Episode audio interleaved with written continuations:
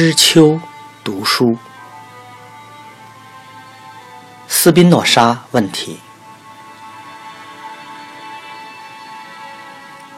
著者欧文·亚龙，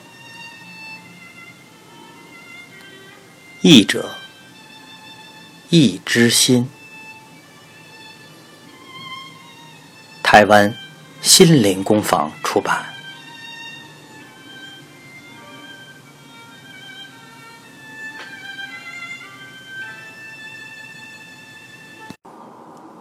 第七章，阿姆斯特丹，一六五六年。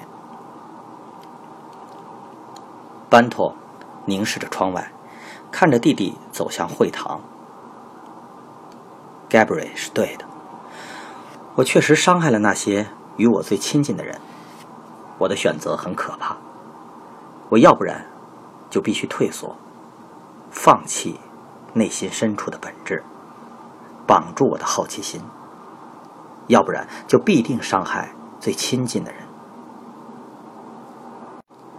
Gabriel 谈到安息日晚餐针对他的怒气，使他想起了安登有如父亲般警告过他，在犹太社群会面对越来越多的危险。他沉思逃离陷阱的策略，几乎一个小时后，才起身换装、泡咖啡，然后。拿着杯子，从后门走出去，到斯宾诺莎进出口商店。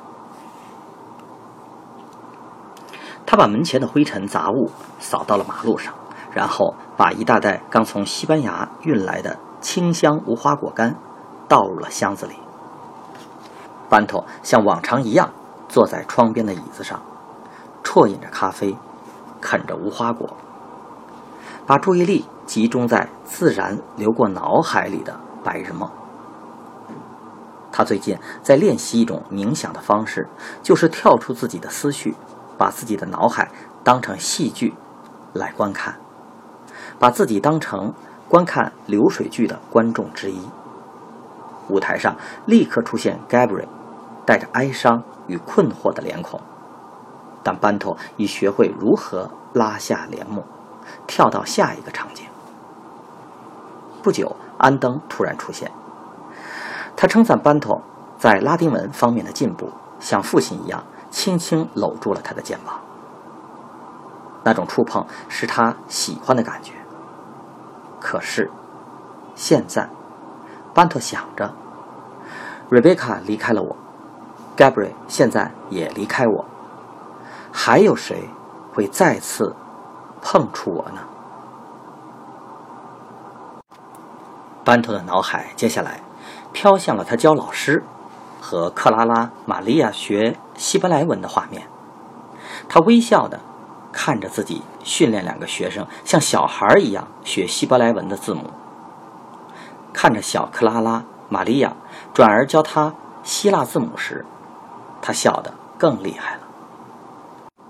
他发现克拉拉·玛利亚的影像明亮到了几乎发光。克拉拉·玛利亚，那位十三岁大、驼背的幻影，那位假装是严肃的成年老师，却因顽皮的笑容而泄底的女人，小孩儿。这时浮现一个出乎意料之外的思绪：如果他年纪大一点就好了。中午时分，他长久的冥想被窗外的动静打断，他远远。看见亚格和法兰科一面交谈，一面走向他的店面。班托曾发誓以神圣的方式行事为人，知道暗中观察别人是不正直的，特别是别人可能正在谈论他，但他无法把注意力从眼前展现的奇怪影像挪开。法兰科落后亚格三到四步。于是，亚格转身抓着他的手，试图拉住他。法兰科扯掉对方的手，用力的摇头。亚格一面回答，一面环顾四下，确定没有人看见他们，然后把巨大的双掌放在法兰科肩上，粗鲁的摇晃他，把他推到前面，直到抵达店门。班托轻身向前，好一会儿，注意这出戏码，但很快又回到了冥想状态，思考法兰科和亚格的奇怪行为代表什么意思。过了几分钟，店门打开的声音和进来的脚步声把他拉出了白日梦。他站起来，招呼着访客，为他们空出了两张椅子，自己坐在装咖啡豆的大袋子上。你们从安息日的礼拜仪式过来的？是的，亚哥说。我们当中有一位得到了更新，另一位。则比以前更激动。有趣，同样的事产生两种不同的反应。怎么解释这种奇怪的现象呢？班托问。雅各立刻回答：“事情本身没那么有趣，解释则很明显。我不像法兰科，没有受过犹太教育，我曾接受犹太传统和希伯来文的训练。”而且，容我插嘴，班托说：“不过你的解释，在一开始就需要一番解释。每一位在葡萄牙的马拉诺家庭长大的小孩，都没有接受希伯来文和犹太仪式的训练，包括我父亲，他离开葡萄牙之后才学习的希伯来文。”译者注：马拉诺。是中世纪在西班牙和葡萄牙境内被迫改信基督教的犹太人。他告诉我，他在葡萄牙时还是小孩凡是教育小孩学习希伯来文或犹太传统的家庭，都会受到严厉的惩罚。事实上，斯宾诺莎转向法兰克。我昨天。是不是听到你挚爱的父亲因为宗教法庭发现埋藏的《道拉经》而被杀害呢？法兰克紧张地用手指梳理着长发，什么也没说，只是微微点头。班托转向了亚格，继续说：“亚格，所以我的问题是，你对希伯来文的知识是从哪儿学来的呢？”我的家族在三代之前成为了新基督徒，雅各很快回答。但他们仍暗中保留着犹太信仰，决定维持鲜活的信仰。我十一岁时，父亲把我送到了鹿特丹处理他的贸易业务。接下来八年，我每天晚上向身为拉比的叔叔学习希伯来文。他为我在鹿特丹的会堂安排了犹太成年礼。持续让我接受犹太教育，直到他过世。过去十二年，我大部分都留在了鹿特丹，直到最近才回葡萄牙，以拯救法兰科。至于你，班托转向法兰克，他的双眼一直盯着斯宾诺莎进口商店的肮脏地板。你没学过希伯来文？回答的却是雅各。当然没有，就像你刚才说的，葡萄牙不允许希伯来文的学习，我们都被教导阅读拉丁文圣经。所以，法兰克，你完全不懂希伯来文了。雅各再度插嘴，在葡萄牙没人敢教希伯来文，他们不但要立刻面对死亡，整个家族也会被追捕。就在此刻，法兰克的母亲和两位姊妹仍在躲藏。法兰克，班托弯身正视着他的双眼。亚格一直为你回答，你为什么选择不回应呢？他只是想帮助我。法兰克低声回答，而你。要保持沉默，接受帮助。我太苦恼，不知道怎么表达。法兰克说，然后提高音量。亚哥说的很对，我的家族陷入了危险，就像他说的。我没有接受犹太教育，父亲只在沙土上面写字，教我基本的希伯来字母。即使如此，他写完还必须用脚把字磨掉。班托把身体完全转向法兰克，刻意把脸转离了压格。你也认为，他虽然在礼拜仪式中得到了更新，但你却更激动？法兰克点头。你的激动是因为，因为怀疑和感受。法兰克偷偷瞄了雅各一眼，说：“感受如此强烈，我不敢描述他们，即使对你也不敢。请相信，我会了解你的感受，而且不会批评他们。”法兰克低头看着地面。他的头微微的发抖。这么大的恐惧啊！班托继续说：“容我试着帮你平静下来。首先，请想一想，你的恐惧是否合理？”法兰克皱眉注视着斯宾诺莎，一脸的困惑。我们来看看你的恐惧是否有道理。考虑两件事时。首先，我毫无威胁，也向你承诺，我不会把你的话传出去。此外，我也怀疑许多事，我甚至可能也有你的某些感受。其次，在荷兰没有危险，这里没有宗教法庭，不论是这间商店、这个社区、这个城市，甚至这个国家，都没有宗教法庭。阿姆斯特丹从伊伯利亚独立出来已很多年了，你知道这一点不是吗？嗯，我知道。法兰克轻声回答。但即使如此，你内心有一部分不受你的控制，仍然表现的像有巨大的立即危险。我们的心如何分裂开来，不是很值得注意吗？我们的理性，人心最崇高的部分，是怎么被情绪征服的呢？法兰克对这些值得注意的事情没有兴趣。班托犹豫了，他觉得逐渐失去了耐心，却又有一种几乎出于义务的使命感。可是要如何进行下去呢？他对法兰克是否期望的太多太快？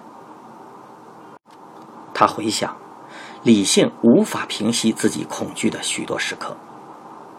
刚好想到昨天傍晚，逆向面对参加安息日礼拜仪式而走向会堂的人群。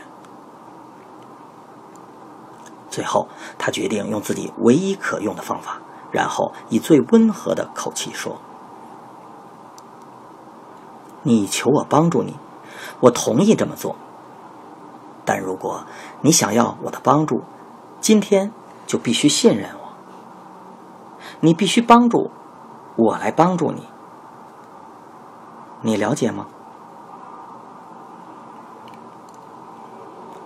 了解。哎，法兰克回答时叹了一口气。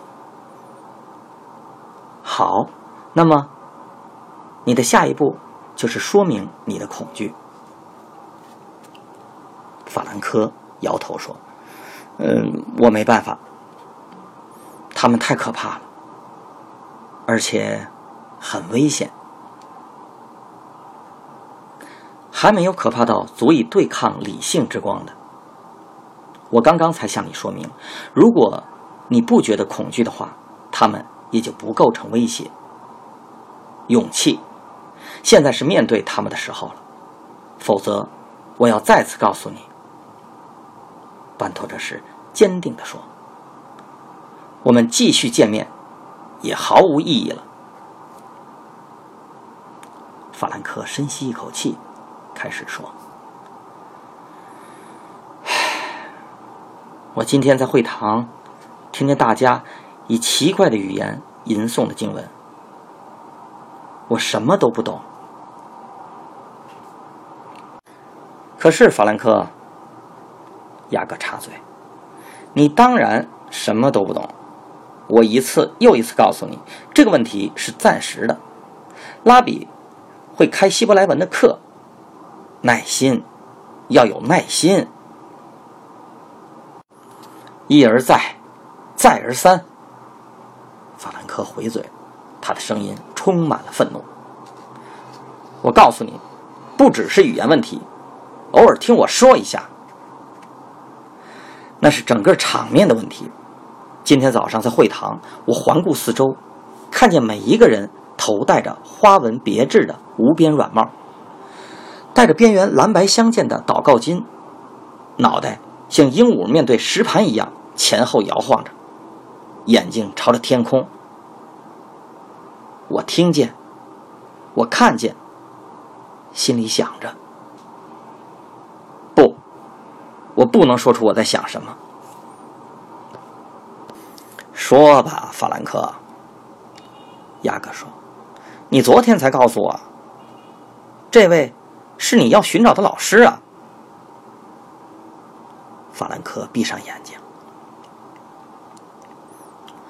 我心想，这和我们新基督徒必须参加的天主教弥撒场面，不。容我说出心里的话吧。无聊的场面有什么不同？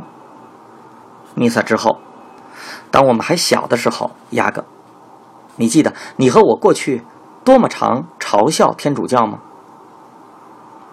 我们嘲笑神父怪异的服装，残酷无比的钉十字架图像，屈膝跪拜圣人的遗骨，吃圣饼与喝酒被当成吃酒喝血。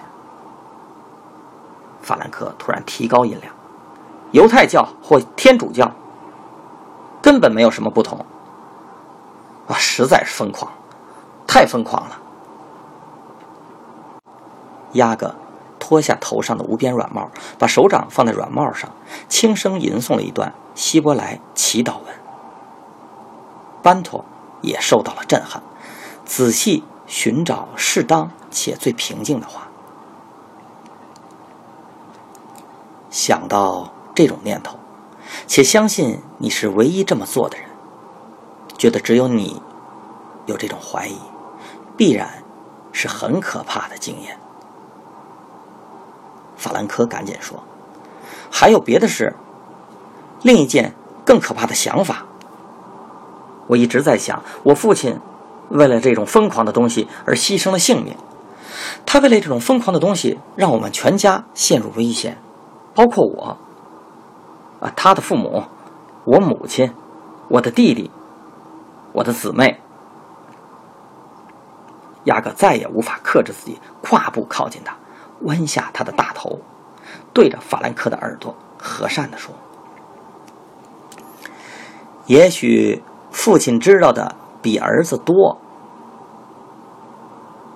法兰克摇头，张开口，但什么也没说。请你也想一想，雅各继续说：“你的话如何使你父亲的死亡变得毫无意义？这种想法真的使他的死亡成为一场浪费。他的死是为你保留神圣的信仰。”法兰克似乎被彻底打败了，低下头来。班托知道他必须介入了。首先，他转向雅各。轻柔地说：“才没一会儿之前，你恳求法兰克说出心底事。他现在终于如你要求说出来了。鼓励他，是不是比使他沉默更好呢？”雅各退后了半步，班托以同样平静的声音继续对法兰克说：“法兰克。”你面临何等两难的困境啊！雅各主张，你如果不相信你觉得不可信的事物，就是殉道的父亲白白死去了。有谁会想伤害自己的父亲呢？为自己思考，会遇到如此多的障碍。想运用上帝赋予我们的理性能力来使自己完美，会有如此多的障碍。鸭哥摇头说：“等一等，最后一句关于上帝赋予的理性力量，那不是我说的话吗？你扭曲了事情。你谈到理性，让我告诉你什么是理性。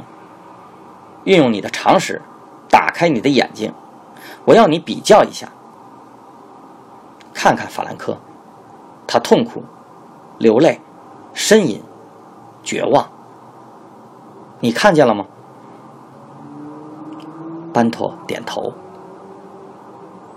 现在，看看我，我很坚强，热爱生命，我照顾他，把他从宗教法庭救出来。支持我的力量，就是我的信仰，以及围绕我的犹太同胞。我因为知道我们这个民族和传统会持续下去而得到安慰。用你珍贵的理性比较我们两个人，智者啊，告诉我，理性的结论是什么？班托心想，错误的观念可以提供错误而脆弱的安慰，但他没有说出来。亚格此时更加脆迫，学者也运用到你自己身上。如果没有我们的社群，没有我们的传统，我们是什么？你又是什么？你能独自在世上徘徊度日吗？我听说你没有娶妻。如果没有族人，没有家庭，没有上帝，你能拥有什么样的生活呀？一直避免冲突的班头觉得被亚哥的恶言动摇雅各转向了法兰科，以温柔的声音说：“当你了解语言和祈祷文，当你了解这些事的意义，就会像我一样觉得受到了支持。”我同意这句话，班托说，试图安抚怒视他的雅各。法兰克，困惑会加重你受到冲击的情形。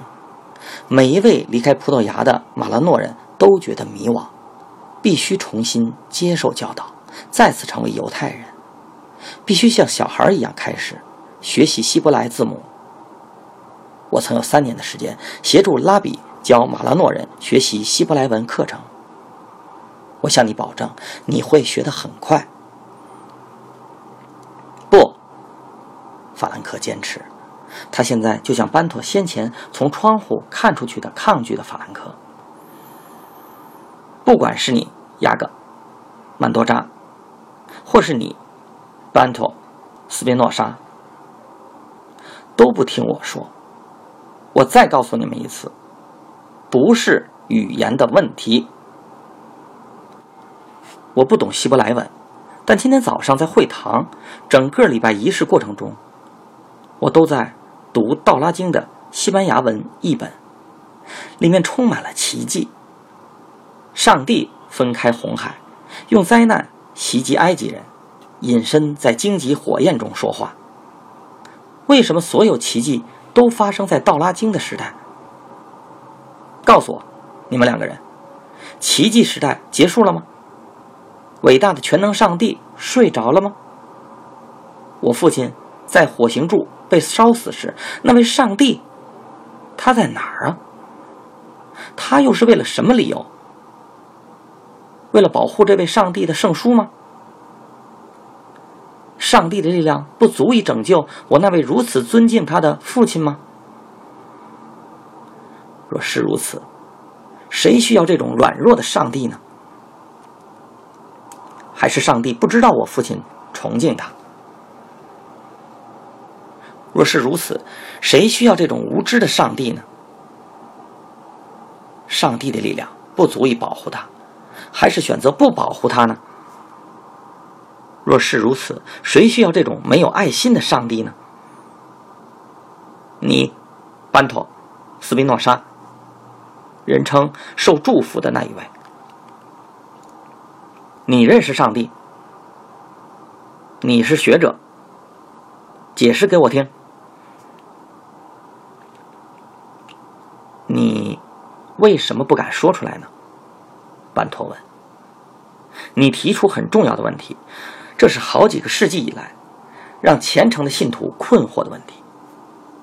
我相信问题的根源在于一个基本而重大的错误，这个错误就是假定上帝是一个活着思考的存有，一个以我们的形象存在的存有，一个像我们一样思考的存有，一个会考虑到我们的存有。古希腊人了解了这个错误。两千年前，一位名叫瑟诺芬尼斯的智者在书上提到：牛、狮子和马，如果有雕刻的双手，他们会依据自己的形状塑造上帝，把他的身体做成他们的样子。我相信，如果三角形会思考，他们会创造具有三角形外观和特质的上帝；或是圆形会创造圆形的。雅各打断了班托，愤怒地说：“你的话，好像在说我们犹太人对上帝本质一无所知。不要忘了，我们有《道拉经》，上面记载他的话。还有，法兰克，不要以为上帝没有力量。不要忘了，犹太人活下来了，不论他们对我们做了什么，我们活下来了。腓尼基人，摩押人。”以东人，还有许多其他我不知道名称的种族。那些消失的民族在哪里？不要忘了，我们必须接受律法的指导。上帝亲自给予犹太人的律法，给予我们，他的选民。法兰克看了斯宾诺莎一眼，好像在说：“你看见我必须面对什么了吗？”然后转向雅各说：“每个人都相信上帝拣选了他们，基督徒、回教徒，不，别人相信什么有什么关系？重要的是圣经上写什么。”雅各转向斯宾诺莎说：“承认吧，巴鲁赫，承认吧，学者，上帝的话是不是说犹太人是他的选民？”你能否认吗，亚哥？我花了好几年研究这个问题。如果你想听的话，我会分享我的研究结果。班托温和地说，好像老师对好问的学生说话。要回答你关于犹太人特殊性的问题，我们必须回到源头。你愿意和我一起去探讨《道拉经》里的话吗？我的书离此只有几分钟的路程。两人都点头，交换眼神后起身跟随班托。他细心的把椅子放回原位，锁上店门，然后带领他们走向他家。